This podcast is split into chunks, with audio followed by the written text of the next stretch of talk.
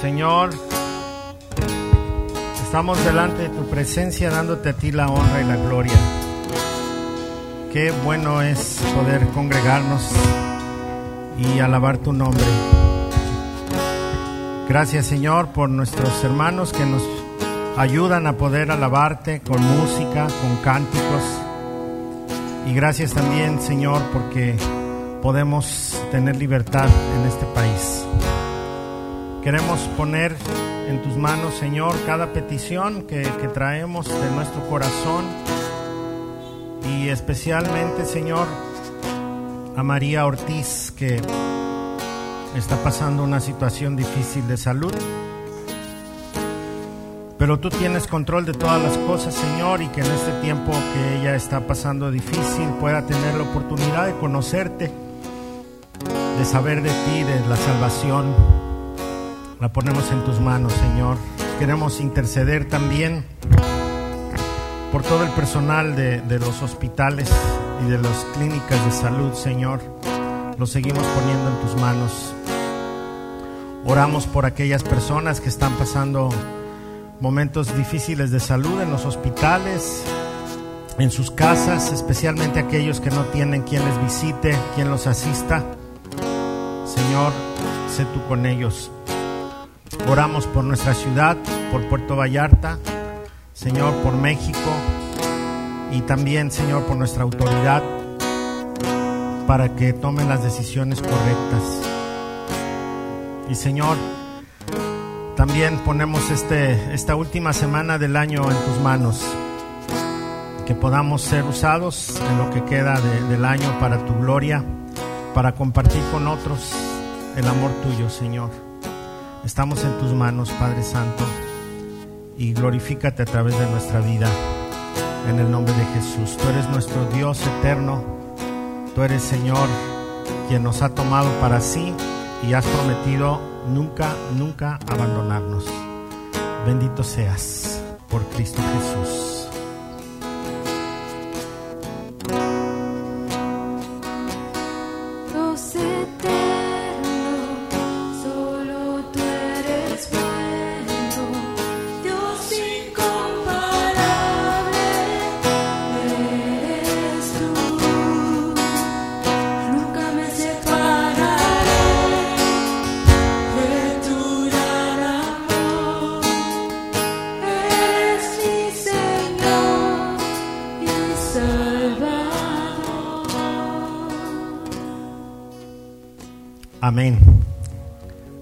Gracias a Dios. Denle un aplauso al Señor.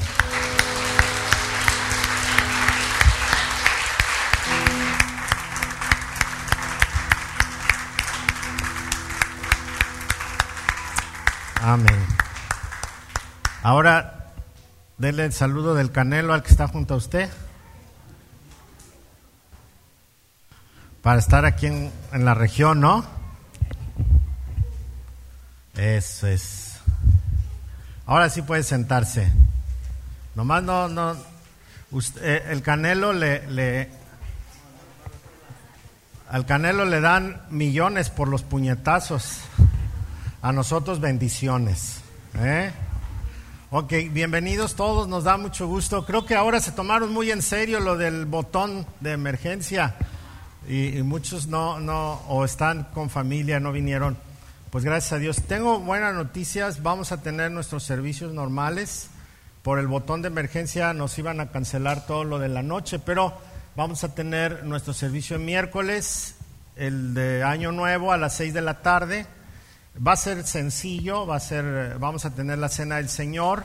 Este va a ser eh, corto. No vamos a regularmente en, en el Año Nuevo, este hay gente que trae su comida y se queda aquí, cenamos juntos y a la hora de que empiezan los fuegos artificiales nos salimos todos a la calle y ahí los vemos. Hoy no va, este año no va a haber fuegos artificiales y tampoco nosotros nos vamos a quedar para no darle tentación a la autoridad. Entonces nada más vamos a tener nuestro servicio a las seis, esperamos siete, siete y media terminarlo y este y ya cada quien se va a su casa. Entonces, pero si vamos a tener miércoles servicio regular de, de, de, estudio bíblico y el jueves nuestro servicio de fin de año, ¿sí?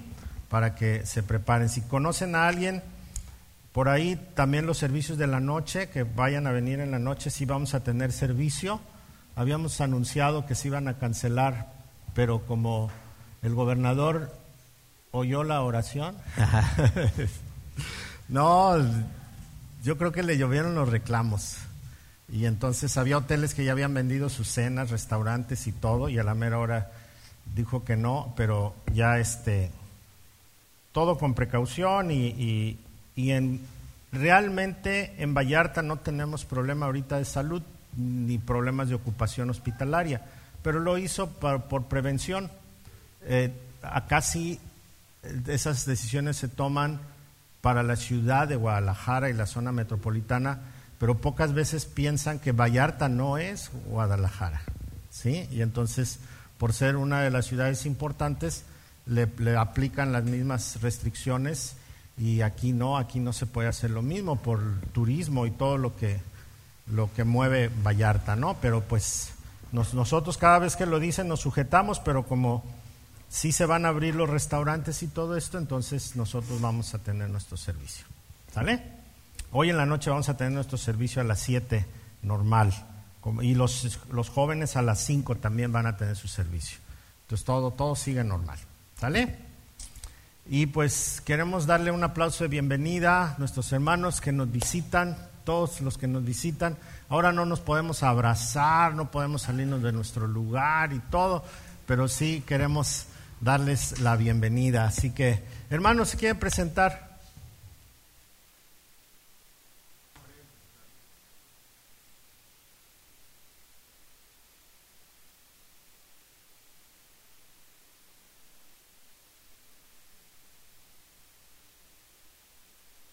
Al paraíso, hermano. Eso. Ecoterra Paraíso. Ah, bueno, entonces doble, doble. Su, nombre, María Teresa. Muy bien, pues gracias a Dios. Bienvenidos, hermanos. Qué gusto tenerles aquí.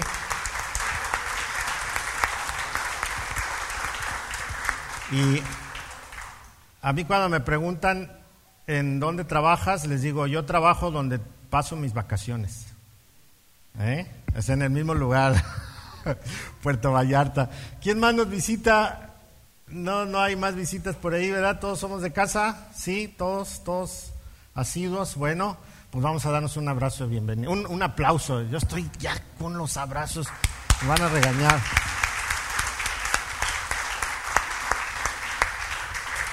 Pues fue, fue una bendición el, el día 25 de diciembre, 24 de diciembre se pudo llevar todas las, este, cenas navideñas, se rebasó la cantidad que se había puesto, que era de 100, y hubo más de 100, y además este, de la misma que se preparó para, para repartir las cenas, se les dio de comer a los de la mesa del rey y ahí en el parque se montaron mesas y todo y, se compartió la palabra y toda la gente que viene regularmente a formarse para llevar comida, ahora estuvieron sentados y, recibieron ahí el mensaje y comieron también.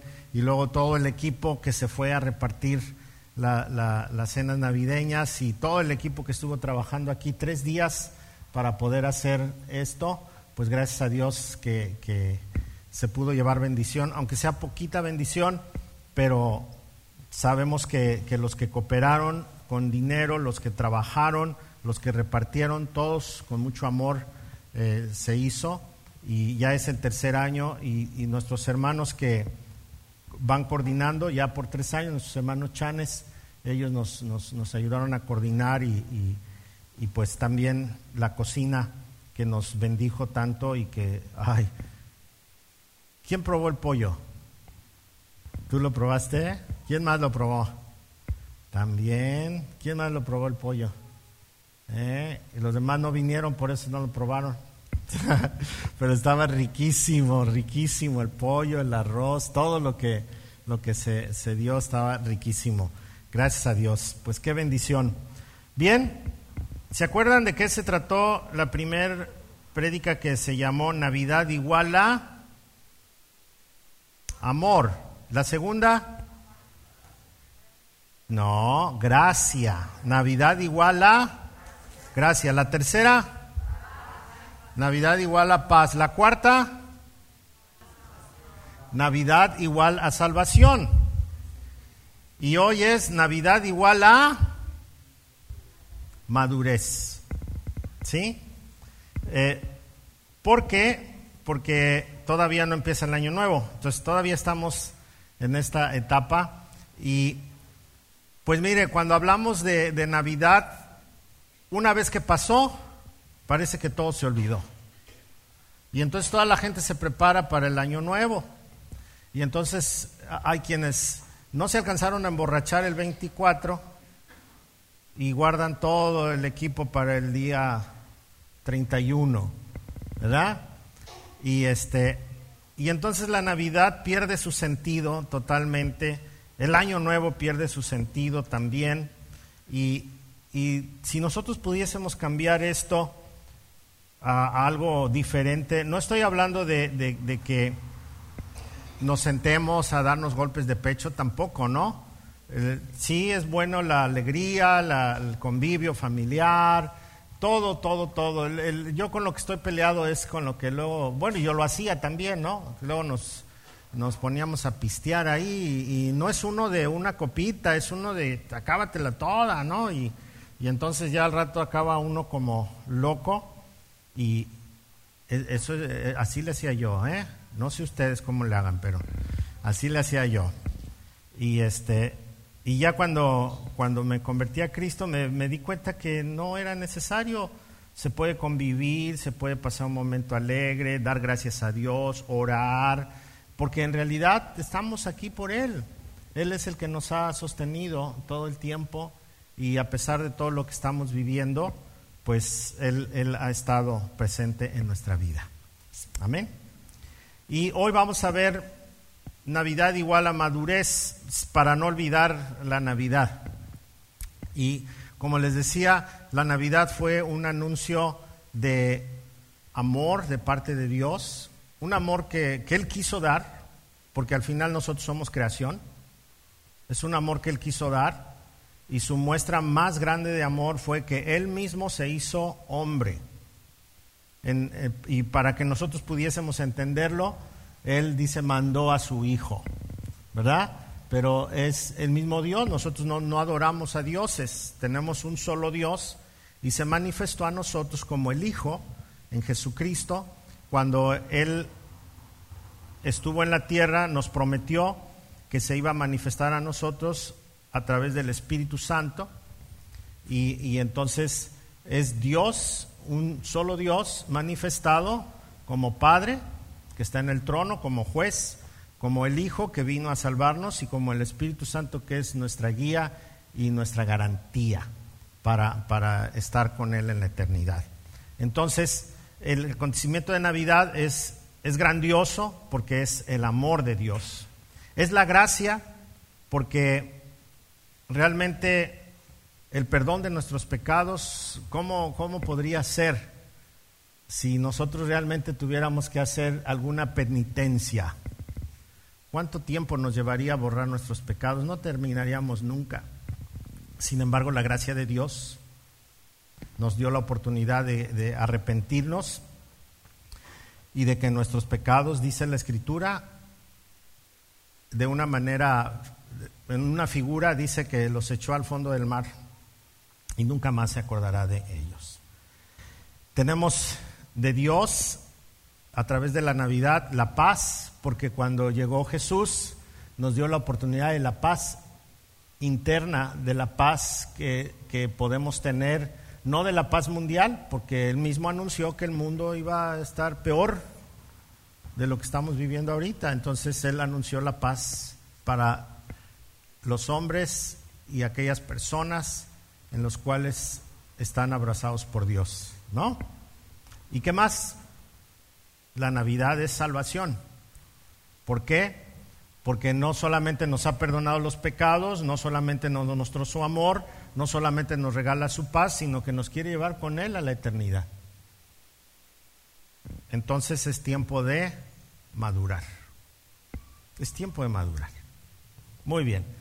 Y vamos a ver Lucas capítulo 2, verso 39. Este es un pasaje que nos ayuda a comprender la visión que tenía el escritor Lucas. Lucas era un médico, Lucano, que ese es su nombre, Lucano, que fue un discípulo del apóstol Pablo, y ellos eh, estuvieron haciendo obra misionera. Me, me, encanta cuando, cuando lees Lucas y el libro de los Hechos, porque él como médico registra en griego cuando es un milagro y cuando la sanidad vino por, por por, un, por medicina. Y entonces usa la palabra terapeuta cuando él quiere decir que, que fue una sanidad por, por algún medicamento. Y, también habla de, de, cuando son milagros de parte de Dios. Entonces, eh, él, él no vivió con Jesús. Él hizo una investigación y le dice a, Teófilo, Teófilo, te escribo todo esto para que te enteres de lo que ha sucedido y que sepas de Jesús, ¿no? También en el libro de los Hechos es la continuación de la narración que hace Lucas. Y él quiere dejar bien claro que Jesús es Dios que ha nacido a través de una virgen llamada María como instrumento para que llegara físicamente como humano, que tuvo un padre adoptivo o putativo, así se le llama, un padre putativo que es José. Por eso se les dice Pepe a los José, ya les he dicho esto, ¿no? Porque es padre putativo, es PP. Es padre de P y putativo P. Entonces a todos los José les dicen PP, ¿sí? Porque es padre putativo. Entonces en, los escritos se decía, cuando se mencionaba José, en lugar de decir su padre, se le decía el padre putativo de Jesús. Y luego nada más decían el Pepe de Jesús. Y entonces a los José les dicen Pepe. Porque no tiene ninguna relación José con Pepe, pero es padre putativo. ¿Ok? Bueno, ese es nada más un comercial. Entonces, él, él quiere dejar bien claro esto. Pero además de eso, él pone puntos interesantes en su narración del nacimiento de Jesús. ¿Sí? Dice dónde nació, pero él incluye la presentación de Jesús en el templo, como un, un rito que se tenía que cumplir en la comunidad judía. Lo llevan ante el sacerdote y cumplen con, con su rito. Pero Lucas también quiere mencionar cuando Jesús es un adolescente y entonces los adolescentes en aquel tiempo hacían un, un, ritual también para que ellos fueran aceptados ya como personas, por decirlo así, mayores o ya jóvenes adolescentes, y era el bar mitzvah, que era una, como un examen que les hacían a, los, a los adolescentes. Entonces Lucas quiere dejar bien claro la presentación en el templo, la, ofrenda de los papás, quiere dejar bien clara la presentación del jovencito ante los sacerdotes en el bar mitzvah y quiere dejar bien claro el bautismo de Jesús. Entonces estos tres rituales los quiere dejar claros, pero además de eso, porque la gente que no era judía, que quería ser parte de la comunidad, una de las cosas que tenía que hacer era bautizarse. Entonces a mí me han preguntado por qué Jesús se bautizó si no tenía pecados. Bueno, Jesús se bautizó como un ritual para ser parte de la comunidad judía. Entonces, él era judío de nacimiento, pero él es Dios. ¿Sí? pero en, su condición humana, él quiso también identificarse con, la comunidad, con el pueblo, aunque en descendencia es a través de María y a través de José, de David, pero él quiso pues esta identificación con el pueblo y se bautizó. Bueno, Entonces, esto es muy importante para Lucas. ¿Por qué? Porque cuando a ustedes les pregunten, ¿y qué pasó con Jesús cuando era niño o cuando era joven? Todos esos años quedaron ahí. Entonces, mucha gente ha inventado cosas. Ha inventado que se fue a la India, que se fue a, estudiar otras civilizaciones y otras cosas y que, eh, no sé, tantas, tantas cosas que se han inventado. La más fuerte ha sido la de Cachimira, porque dicen que hasta hay descendientes de, Jesús allá y que se llevó a María Magdalena y que no sé qué y que vivieron su romance. Y puros inventos, no hay nada, no hay nada que pueda comprobarse. Y otra historia es, me acuerdo que hubo una película que se llama El Niño Jesús, donde el niño Jesús hace milagros de chiquito, resucita pajaritos y y no sé qué tantas cosas que no están registradas en la Biblia tampoco y que son inventos de, alguien nada más para, para que uno se emocione. Pero la verdad está escrita. Y aunque Lucas es muy breve en esto, también es muy claro. ¿Sí? Entonces aquí nos va a dejar bien claro qué pasó con Jesús. Vamos a leer, está Lucas capítulo 2, verso 39. Tengo, recuerden, tengo la, nueva traducción viviente.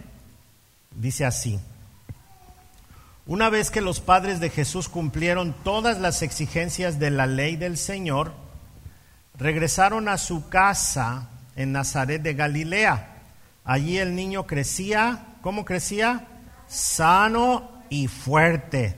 Estaba lleno de sabiduría y el favor de Dios estaba sobre él. Entonces, este niño crecía sano y fuerte. Estuvo en su comunidad de, Nazaret. Cuando nosotros leemos a, a, Mateo, él nos dice que porque querían matar a los niños, se llevan a Jesús a Egipto y después, al regresar, están en Nazaret para que no tengan más complicaciones. De hecho, ahí habían ya vivido, entonces tenían amigos y todo y se quedaron en Nazaret. Aunque Nazaret no es un lugar de mucha reputación. En, Nazaret cerca estaban los basureros y, entonces era un lugar así que no... Y luego había un dicho, ¿puede salir algo bueno de Nazaret?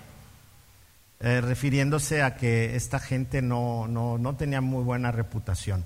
Entonces, pero se cumplieron dos profecías. Una de Egipto, llamé a mi hijo, que es la profecía que se cumple cuando Jesús regresa, y la otra que le iban a llamar Nazareno. Quiere decir que él creció en Nazaret.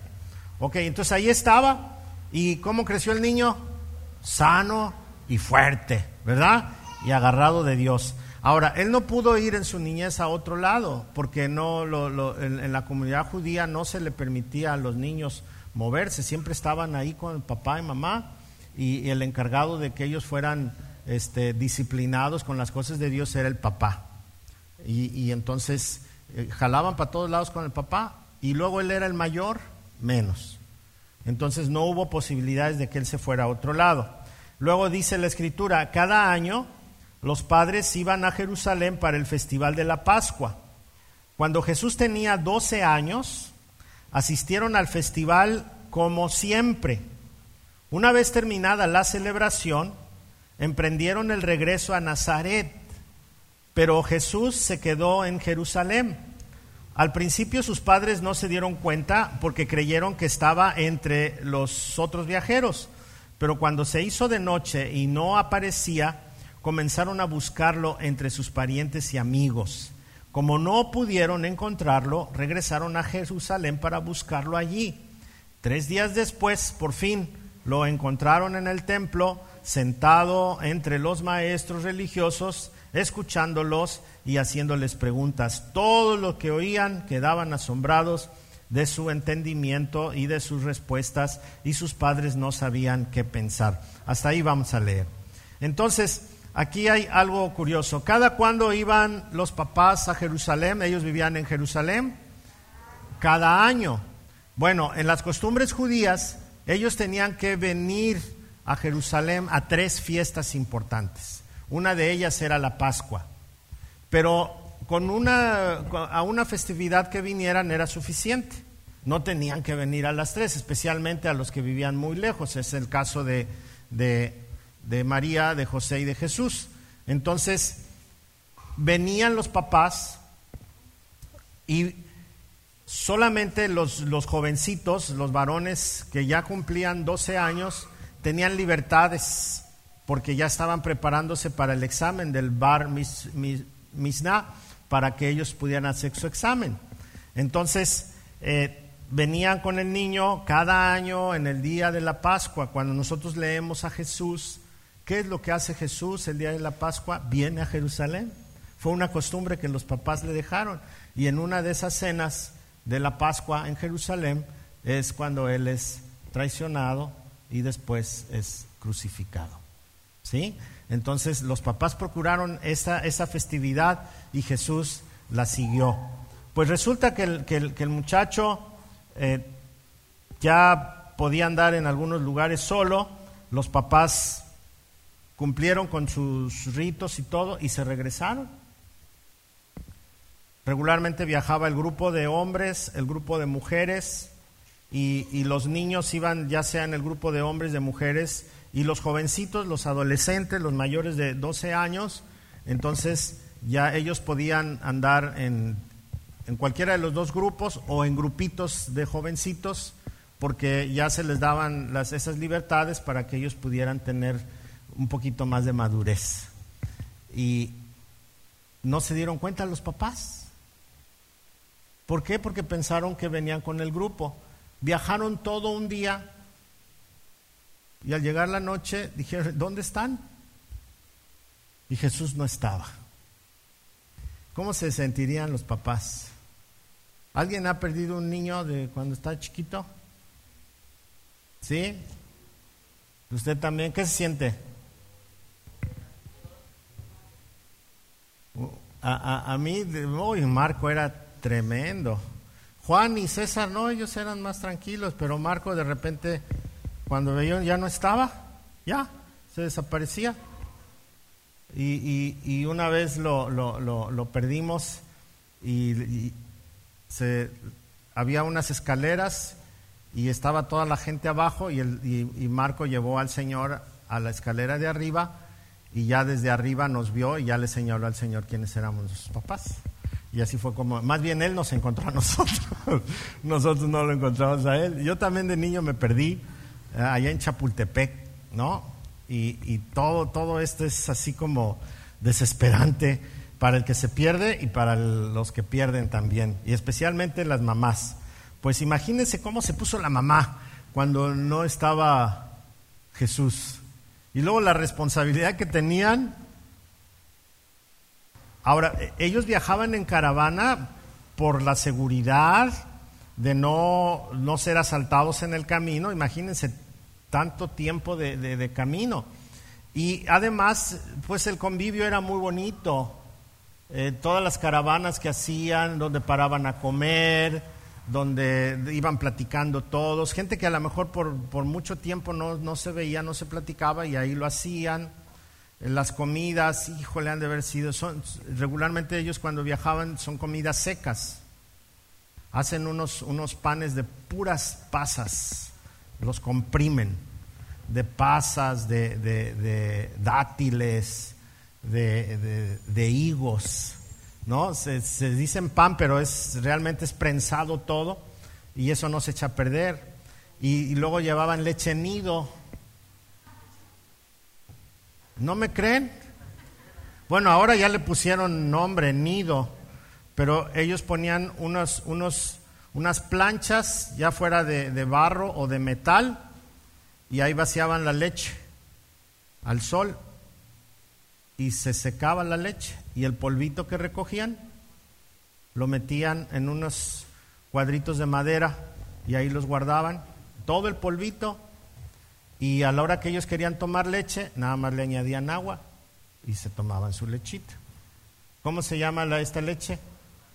Deshidratada. Y nada más que aquí la comercializaron y se llama nido. ¿Verdad? Entonces ellos, ellos tenían su, su leche y le podían agregar este, azúcares y, y sabores también, porque es una, una leche deshidratada, se hace polvo. Entonces, eh, eran caravanas muy bonitas y, de comida y de plática y de todo. Ok, pues los papás se tuvieron que regresar solitos, tuvieron que regresarse solitos con el peligro y todo por la responsabilidad que tenían. No podemos pensar que ellos eran irresponsables de que no se dieron cuenta que Jesús no estaba. Por la forma en que se vivía es que no se dieron cuenta, pero en cuanto se dieron cuenta se regresaron. Entonces, un día de camino, ¿cuánto tiempo tenían que regresar? Otro día de regreso, llegaron en la noche y entonces hasta el otro día pudieron encontrar a Jesús y lo encontraron en el templo. Entonces, también esto es muy importante porque todos esos viajes a Jerusalén en el día de la Pascua anunciaban que un día de la Pascua Jesús iba a estar ahí por última vez. Pero también Jesús resucitó al tercer día, es cuando fue eh, resucitado y los papás lo encontraron hasta el tercer día. Cuando nosotros nos ponemos a leer la Biblia detenidamente, vamos a ver cómo las intenciones del Espíritu Santo a través del escritor nos anuncian muchas cosas proféticas y, y, de revelación que están ahí. No necesitamos a un hombre especial que venga a decirnos cosas de profecías y de cosas raras que no están escritas aquí. Aquí está todo, aquí está todo. Entonces, eh, pasan, eh, eh, lo encuentran al tercer día y su sorpresa, ¿no? Su sorpresa que, que lo encuentran ahí con los, con los sacerdotes. Voy a seguir leyendo, dice, ¿dónde me quedé? Y sus padres no sabían qué pensar ¿Ahí me quedé? Sí. No, no es cierto. Dice, como no pudieron encontrarlo, regresaron a Jerusalén para buscarlo allí. Tres días después por fin lo encontraron en el templo, sentado entre los maestros religiosos, escuchándolos y haciéndoles preguntas. Todos los que oían quedaban asombrados de su entendimiento y de sus respuestas. Sus padres no sabían qué pensar. Mire, esto es interesante también, porque nosotros no hacemos esto, pero ¿quién, quién hizo su primera comunión de manera tradicional? Me imagino que aquí en Jalisco ha de haber sido buena la primera comunión. Si allá en México era tremendo, ¿sí? A ver, díganme algo que aprendieron, ya se les olvidó. no, eh, yo me acuerdo que tuve que leer todo el catecismo y me lo tuve que aprender de memoria. ¿Sí? Y todos los rezos me los tenía que aprender de memoria. Y entonces había una catequista que nos hacía los exámenes y que ya a la hora de que le repetíamos todo de memoria, ya nos calificaba para que pudiéramos ir con la mera mera, que nos iba a hacer las preguntas y si ella decía que sí, ya podíamos hacer la primera comunión, si no, no. Y, entonces, pues ahí estábamos. Yo tenía una catequista que era mi vecina y era muy buena para enseñar. Decía, si te aprendes de aquí, de esta hoja a esta hoja, te doy cinco pesos. Y entonces era buenísima para enseñar, ¿no? Eh, me acuerdo, mi hermana Alicia se llevó todos los, billetes porque se aprendió todo, todo, todo, todo, todo. ¿Sí? Y pues la lana era la lana. Entonces yo, yo aprendí ahí y, llegó el día en que me hicieron mi examen. Ahora, aquí es peculiar porque los, los jovencitos a la hora de cumplir 13 años o antes de cumplir los 13 años hacían este, este ritual. Nosotros le podríamos decir para nosotros la primera comunión porque es para cuando comes por primera vez la, la hostia, pero ellos era para ser recibidos como, como judíos mayores en este caso adolescentes, y, entonces a ellos les hacían preguntas. Este es el, el, el, mitzvah, el bar mitzvah que les hacían para ser recibidos. Entonces los sacerdotes hacían las preguntas a los niños. Y entonces ellos respondían y ellos calificaban. Entre las cosas que les preguntaban era un canto que, tenían que aprenderse de memoria en partes que es el Salmo 119. ¿Usted sabe lo que es el Salmo 119? Es el capítulo más largo de la Biblia. Es el más largo de la Biblia. Y no, pues si apenas se aprende uno, unos versículos. Ahora el, Salmo 119 es tremendo para aprendérselo, pero como iba con las letras de, del alfabeto hebreo, pues se lo aprendían. 176 versículos de un solo capítulo y en orden de alfabético. Entonces era parte de lo que los niños se aprendían. Otra cosa que se aprendían los niños era los 624 artículos de la ley. ¿Para qué? Porque ahora ellos iban a ser activos en el sentido de guardar la ley. Se tenían que lavar las manos siete veces, tenían que guardar los mandamientos, tenían que hacer todo, todo lo que requería. 624 artículos. Y luego preguntas, ¿verdad? Sobre, sobre la familia, sobre la historia hebrea, todo esto tenían que ellos aprender. Y, pero aquí dice la escritura algo, algo especial, mire. Dice que lo encontraron sentado entre los maestros religiosos, escuchándolos y haciéndoles preguntas.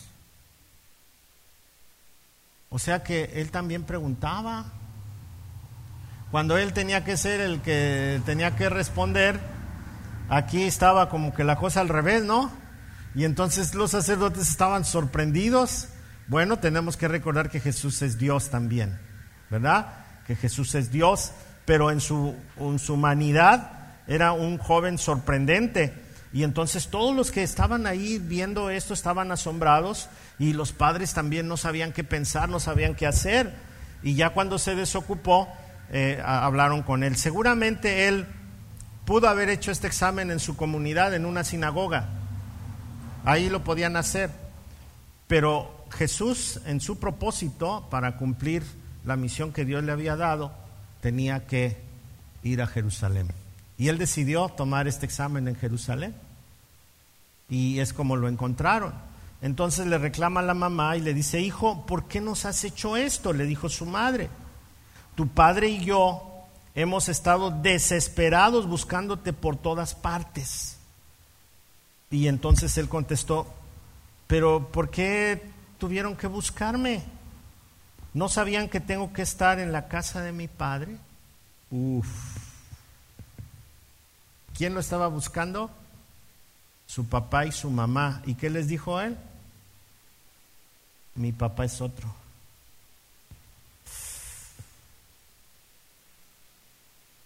Es como un recuerdo.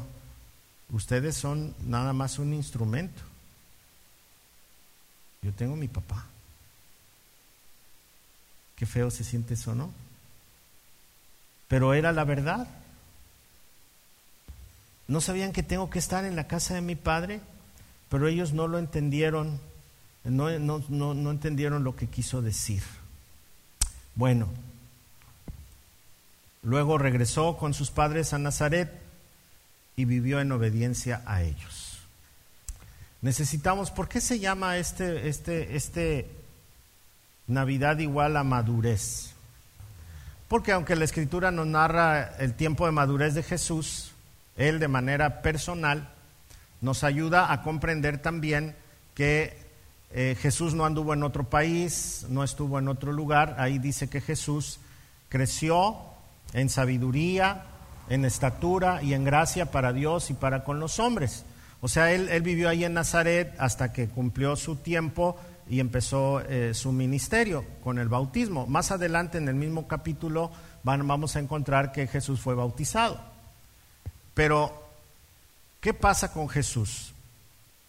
Yo tuve algunas reflexiones en cuanto a este pasaje, independientemente de la enseñanza, que es bonita, ¿no? El, el, mitzvah, este, el que ellos fueran a Jerusalén, que fuera el día de la Pascua, que lo encontraran al tercer día, todo esto es revelador.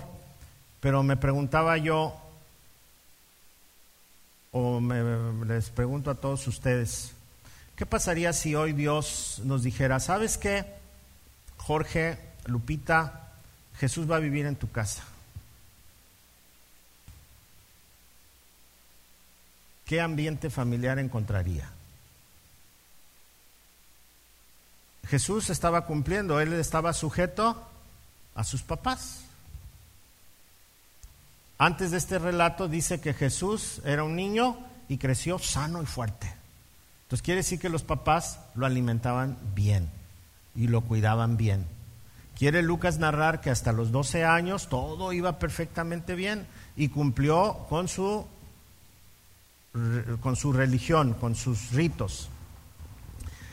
Y después de esa situación de, de, que lo perdieron, regresa con ellos y dice que él está sujeto a sus padres y haciendo todo lo que le dice. Si hoy Jesús estuviera en tu casa, ¿qué ambiente familiar encontraría? Cada quien tiene su historia, ¿verdad? ¿Qué encontraría? ¿Pleitos? ¿Riñas? ¿Críticas? ¿Desacuerdos? ¿Familia disfuncional? ¿Mamá soltera? ¿Papá soltero? ¿Qué pasaría? Es una buena pregunta. Es una buena pregunta. ¿Sabe por qué? Porque Jesús, aún siendo Dios, al hacerse hombre, se limitó a todo lo que la humanidad tiene. Y él tuvo una familia, tuvo un papá, tuvo una mamá y según los evangelios tuvo unas hermanas. Ahí en Marcos leemos que vienen las hermanas de Jesús y, su mamá a buscarlo y le dicen, aquí están tu, tu mamá y tus hermanas. Y él dice, ¿quiénes son mis hermanas y quiénes son mi madre? Sino los que hacen la voluntad de Dios. No los pasó al frente. Pero también tenemos registrado que tuvo hermanos. ¿Sí? entre ellos uno de sus apóstoles. Entonces, cuando nosotros pensamos en la familia de Jesús, ¿cómo sería la familia de Jesús? ¿Qué, qué, qué ambiente tendrían que vivir? Y si Jesús es el que fuera a nuestra casa, ¿qué casa encontraría? Qué mello, ¿no? Bueno, le quiero decir algo bien importante. Si usted es un cristiano y si en realidad ha tenido un genuino arrepentimiento y ha recibido a Jesús en su corazón, la Biblia dice que el Señor le ha dado el Espíritu Santo. Y Jesús dijo, no los dejaré huérfanos, les voy a dar mi espíritu. Voy a estar con ustedes todos los días hasta el fin del mundo. Entonces, el día que usted recibió a Jesús en su corazón, Jesús entró a su casa. Y Él es testigo de todo lo que sucede en esa casa. Todo lo que se habla, inclusive cuando se va a dormir, lo que sueña. Porque es Dios todo lo conoce, es omnisciente. Pero si yo no pienso en esto, entonces a Jesús lo dejo en el templo y cuando pase por allá afuera lo saludo con una persinada y ya.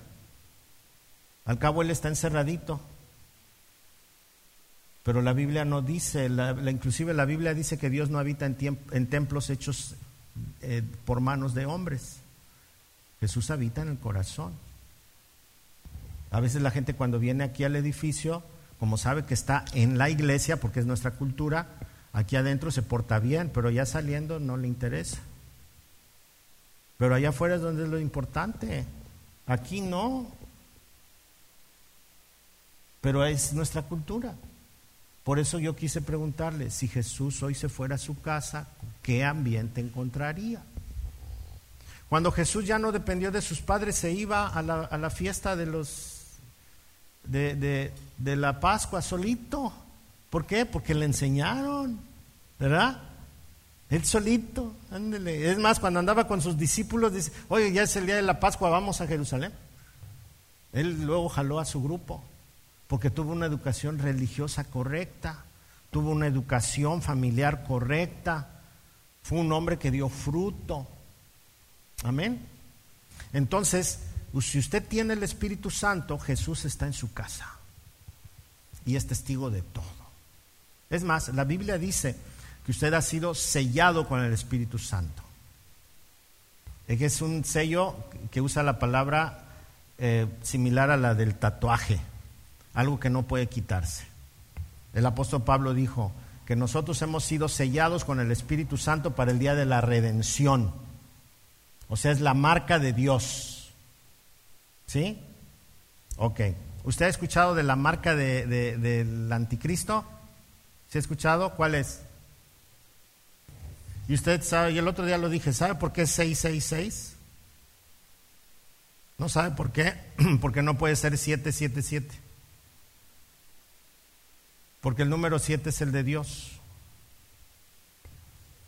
Y cuando Dios nos sella a nosotros, nos sella con su espíritu. Y el otro sello es el espíritu del anticristo, o sea, el espíritu de Satanás. Ahora, ¿dónde nos sella Dios a nosotros? Dice el Apocalipsis que nos sella en la frente y en las manos. ¿Por qué? Porque nosotros damos fruto del Espíritu Santo. ¿Sí? Dice que nos dio un nombre nuevo que nos puso en la frente. ¿Sí? Entonces, ese nombre nuevo es porque nosotros damos fruto del Espíritu, porque el Espíritu trabaja en nuestra mente y en nuestros hechos, en la frente y en los hechos, o sea, en la mente y en lo que hago. Y entonces da un resultado. ¿Cuál es ese resultado? Amor, gozo, paz, benignidad, bondad, fe, mansedumbre, templanza. Es el fruto del Espíritu.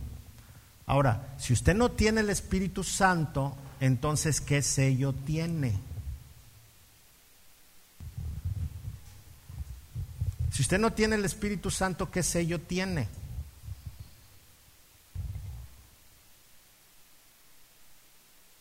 Pregúntese, si su manera de vivir no va de acuerdo a lo que al fruto del espíritu, entonces la Biblia le llama a ese sello 666,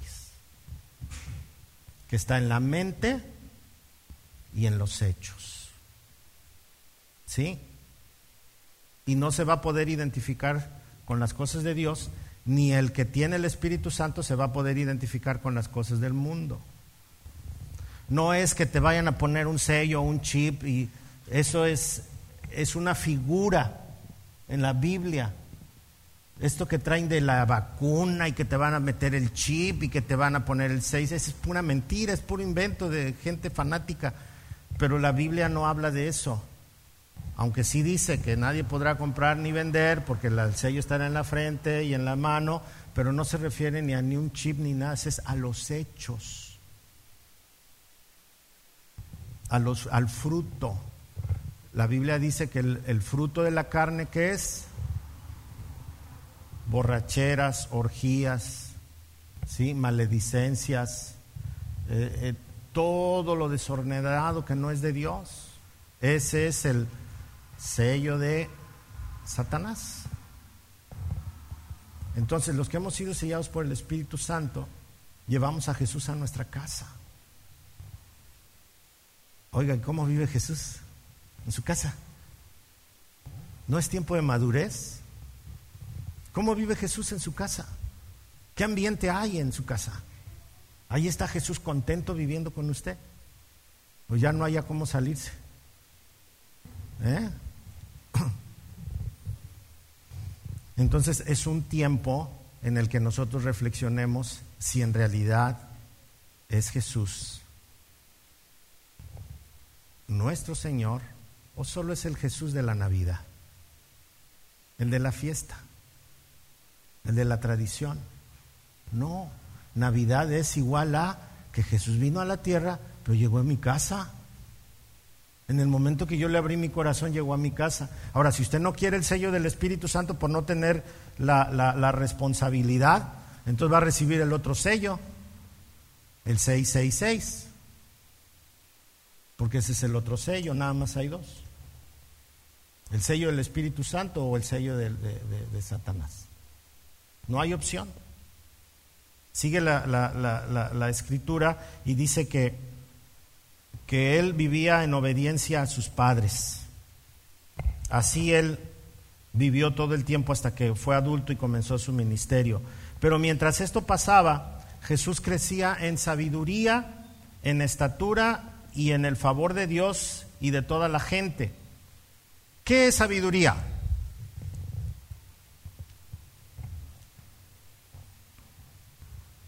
¿Qué es sabiduría? Ayúdenme. Temor de Dios, ese es el principio de la sabiduría. Que todo lo sabe, ese es conocimiento. Obediencia es parte de la sabiduría.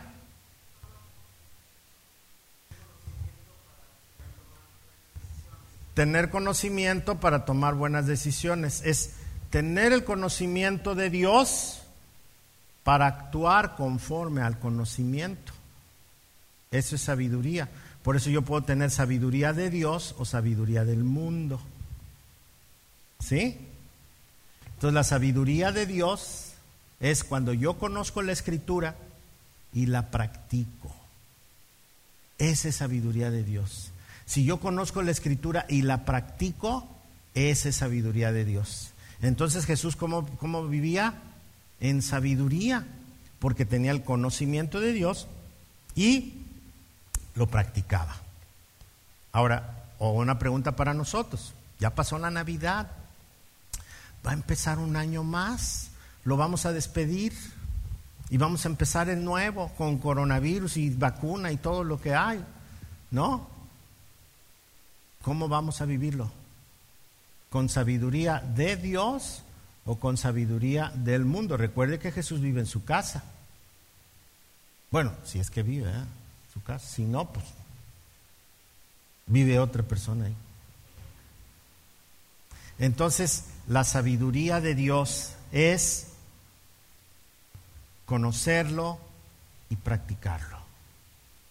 Porque alguien que solo conoce no tiene ninguna razón es religioso y se pone a criticar, hay quienes conocen para ver en qué fallan los demás. Pero el que es sabio conoce y sirve, conoce y practica sin interesarle lo que esté pasando a los demás. Al contrario, les da algún, algún consejo, porque viene de la sabiduría de Dios. ¿Ok? Pero también dice que crecía en estatura. Habla del crecimiento físico. Entonces, si tiene un crecimiento físico, tenía que ser con responsabilidad también, ¿o no? ¿Sabe por qué Jesús no vivió en otro país? Porque él no podía comer otra cosa que no fuera la de su cultura. Y si se hubiera ido a la India, hubiera comido cosas muy sucias que para el judío no podía comer. Y si se hubiera ido a otro país, al África o eso, hubiera tenido que comer puerco y ellos no comen puerco, pero ni porque los maten. ¿Sí? Y así hay muchas cosas. Entonces los judíos son muy especiales. Inclusive en nuestro tiempo, aquí hay hoteles que cuando vienen judíos el piso lo bloquean y la comida es solo para ellos. No pueden, eh, a veces hasta traen a sus propios sartenes y sus propios ollas para que no se contaminen con nada. Entonces Jesús no pudo vivir en otro lado así como dicen estos que inventan. Jesús era un judío judío. Y, entonces él creció correctamente. Y eso a mí me habló hace algún tiempo a mi salud. Cuando Jesús está hablando, cuando la Escritura está hablando de que Él crecía en sabiduría, nos invita a ser sabios a nosotros, ¿o no?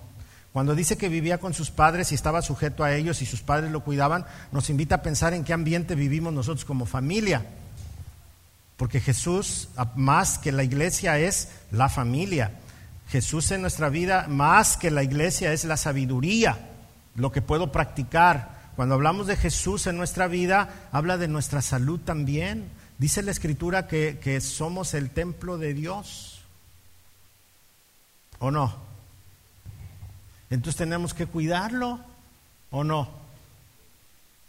Fíjese que cuando yo llegué aquí a esta iglesia para ser pastor estaba yo bien flaquito. Los que me conocieron, estaba yo flaquito. Y el pastorado me hizo daño. Sí, porque todo el mundo me invitaba a comer. Mire, le voy a enseñar una foto. Esa fue mi primera escuela para padres. Ahí tengo mi gafet y todo. Pero no me caía el 20.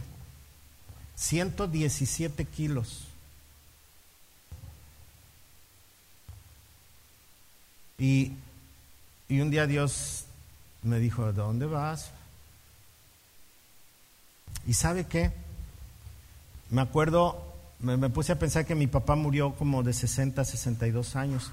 Y yo había pensado que yo me iba a morir de esa edad. ¿Por qué? Pues porque pues así podría ser. Varias veces en los aeropuertos me puse malo en mis viajes. Me acuerdo una vez que me iba yo a desmayar y me, senté en el aeropuerto de la Ciudad de México, fui al médico, no estaba el médico, yo sentía que me iba a morir.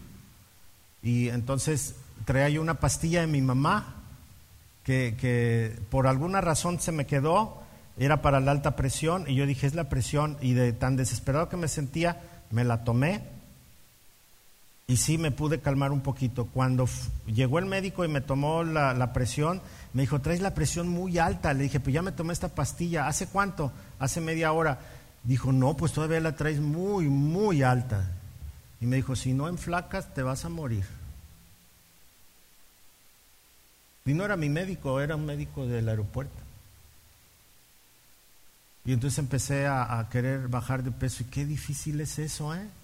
Es terrible, porque haces ejercicio, no comes y todo, y no bajas. Sigues gordo. Los que nacieron flaquitos, qué bueno. Pero Dios habla que cuidemos nuestra salud. Y, y, en, y, y tenemos que trabajar en ello. Y yo dije, ¿para qué quiero vivir más años? Fíjese el pensamiento que de repente tiene uno.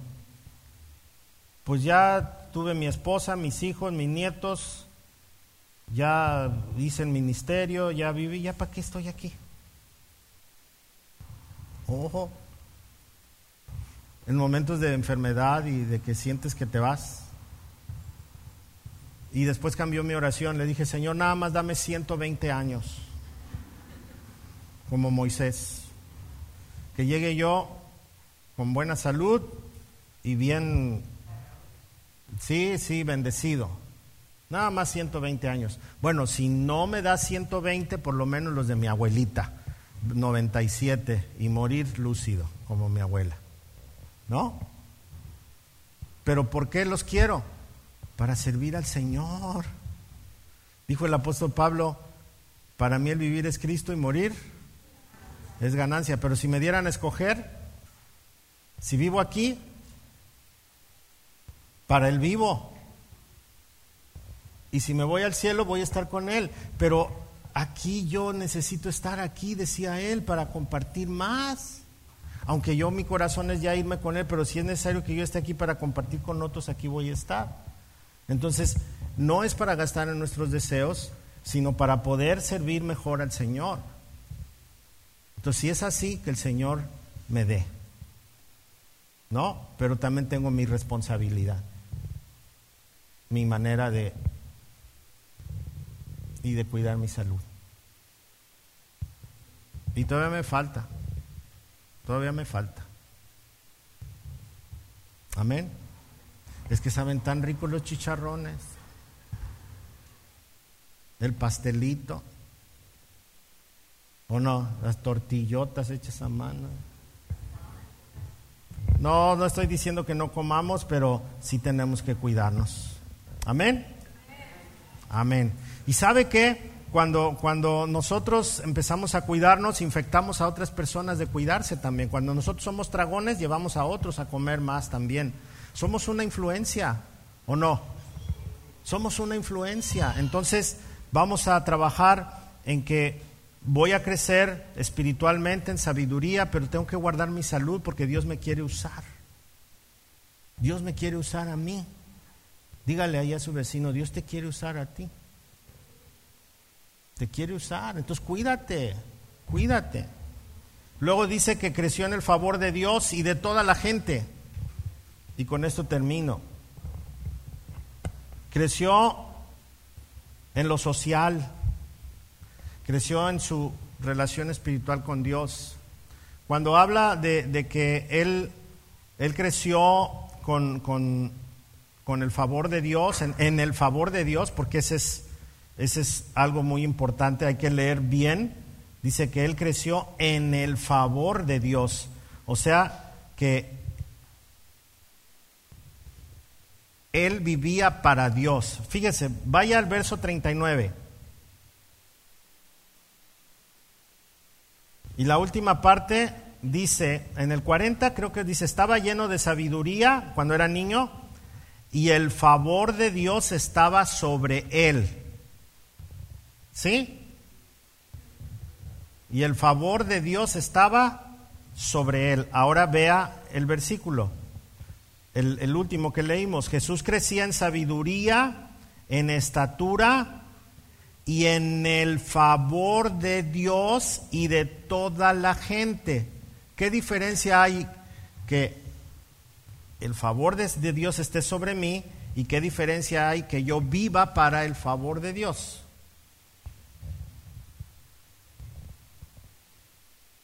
¿Cuál es la diferencia? Que Dios cuida de mí, el primero. Dios ve por mí, que no me falte nada y en el otro es que yo vea por lo que a Dios le interesa. ¿Sí? Entonces una iglesia como la de nosotros tiene que preocuparse por la gente necesitada. Y eso es andar en el favor de Dios, ¿o no? Servir para el favor de Dios. Tenemos que visitar la cárcel. Tenemos que visitar los hospitales. Tenemos que orar por nuestra ciudad. Tenemos que, estar, ¿sabe quién es la iglesia? Todos somos la iglesia. La iglesia no es un edificio, no es el pastor. Cuando una persona está enferma, si, si, si nuestra hermana está enferma y la visita la hermana, entonces ¿quién le visitó? La iglesia, porque somos personas, ¿o no? Ay, si me vino a ver la hermana fulana, la hermana perengana, la hermana este, Sutana, Mengana y Perengana. Son mis favoritas. Las tres hermanas vinieron, pero la iglesia no vino. A ver cómo está eso. Entonces, ¿quién la visitó? Pues la iglesia, porque son los hermanos, ¿o no? Entonces la iglesia se compone por personas. Entonces, cuando yo estoy en el favor de Dios, es cuando, cuando yo opero en el favor de Dios, es cuando yo veo por las gentes que están a mi alrededor cuando me involucro en los ministerios que ven por la gente necesitada. Eh, por, ahorita, miren, tenemos un problema en la cárcel. Necesitamos personas que vayan a la cárcel a, orar y a enseñar. Este chamba lo hacen los viejitos, la mayoría. Somos viejitos, ¿no? Maduritos. Los de la quinta transformación. Los de la quinta transformación, ok. Pero ahorita no nos dejan entrar por el coronavirus. Pero ya nos dijeron que ya pueden ir jóvenes. Y tengo dos semanas anunciando que si algún joven quiere inscribirse para ir al penal a visitar,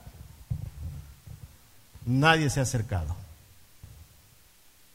Y, visitamos el penal de mujeres, hay un grupo de mujeres, hay un grupo de hombres, hay dos grupos de hombres porque se visita en el, en el penal general y se visita a los más peligrosos.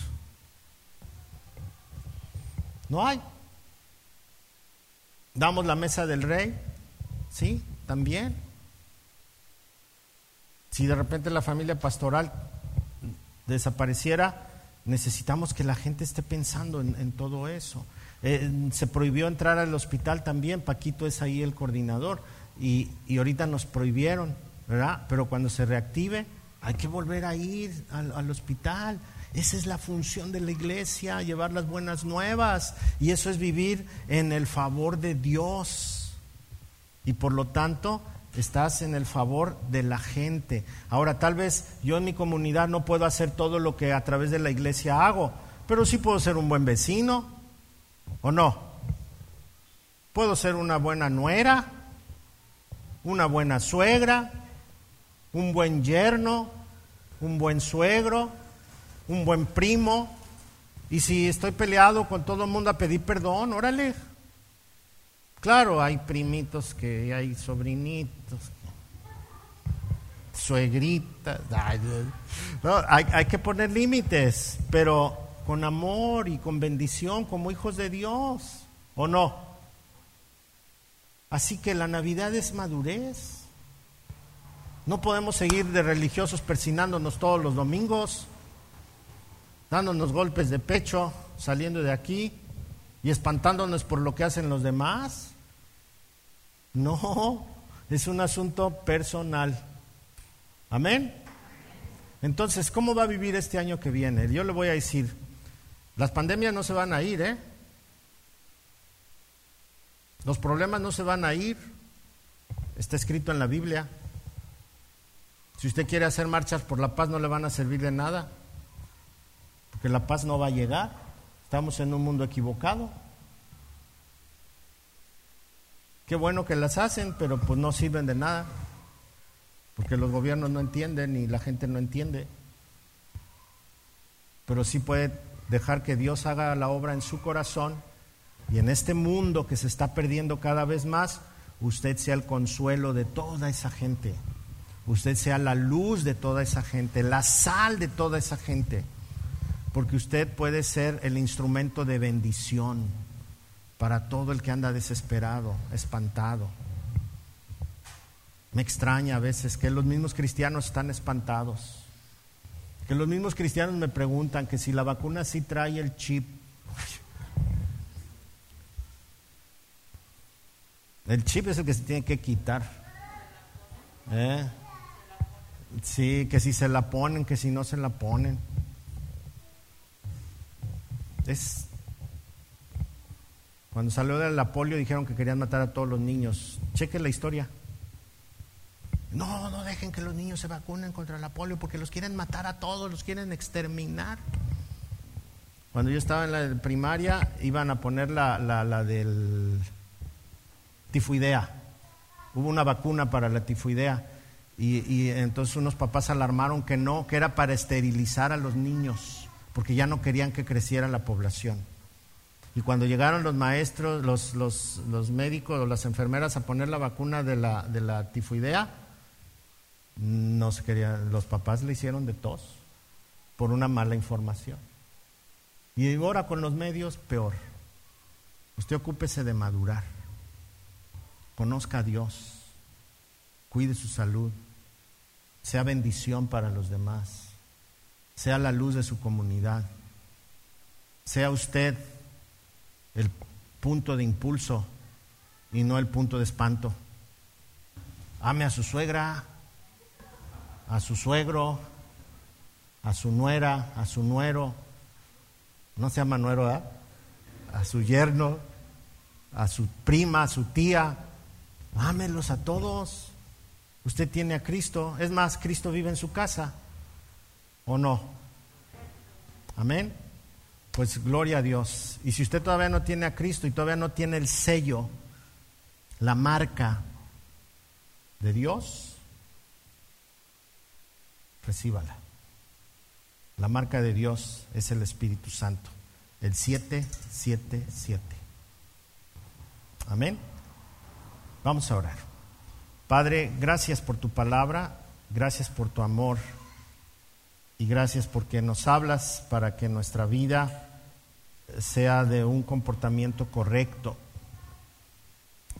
Te pedimos perdón por, por las cosas que hemos dejado de hacer y te pedimos perdón por las que sabemos hacer y no hacemos y te pedimos perdón porque a veces nos hacemos los desentendidos.